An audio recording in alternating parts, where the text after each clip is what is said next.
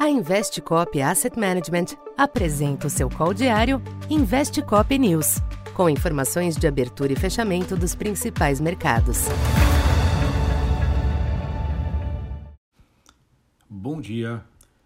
Eu sou Silvio Campos Neto, economista da Tendências Consultoria, empresa parceira da Investcop. Hoje, dia 25 de novembro, falando um pouco da expectativa para o comportamento dos mercados nesta sexta-feira. Movimentos contidos predominam nos mercados internacionais nesta manhã, em dia de retomada dos negócios em Wall Street após o feriado de ontem nos Estados Unidos. Ainda assim, o fechamento mais cedo dos mercados e a agenda esvaziada por lá favorecem uma sessão de baixa liquidez e oscilações modestas. Na Europa, o PIB da Alemanha foi revisado para cima no terceiro trimestre, mas isso não chega a animar as bolsas da região que oscilam ao redor da estabilidade.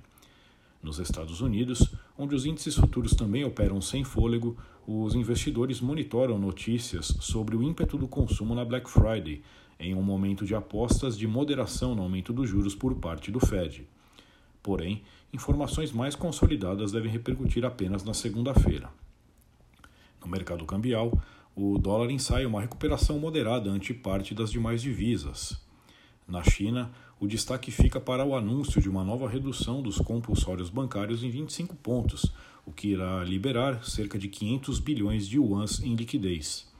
A decisão reflete o esforço de Pequim em estimular a economia, abalada neste ano pelas restrições ligadas à Covid, pela crise no setor imobiliário e pelo baixo dinamismo do consumo. Nesse sentido, ativos ligados às commodities tendem a reagir positivamente.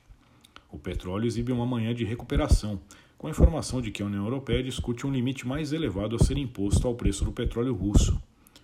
Aqui no Brasil, sem um sinal contundente do exterior, os ativos seguem direcionados pelos rumores em torno da PEC da transição e do nome do, novo ministro. Ontem, prevaleceu o sentimento de que o apetite fiscal do novo governo será limitado pelo Congresso, o que permitiu uma sessão de alívio. Para hoje, será monitorada a reunião de cúpula do governo eleito, onde o tema será discutido. A imprensa sugere que a possibilidade de ampliar o Bolsa Família via MP retornou à mesa.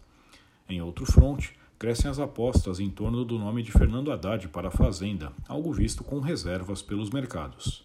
Assim, a cautela deve voltar a prevalecer, com os ativos locais corrigindo parte dos ganhos de ontem. Então, por enquanto é isso. Bom dia e bons negócios. Essa foi mais uma edição Investe Cop News.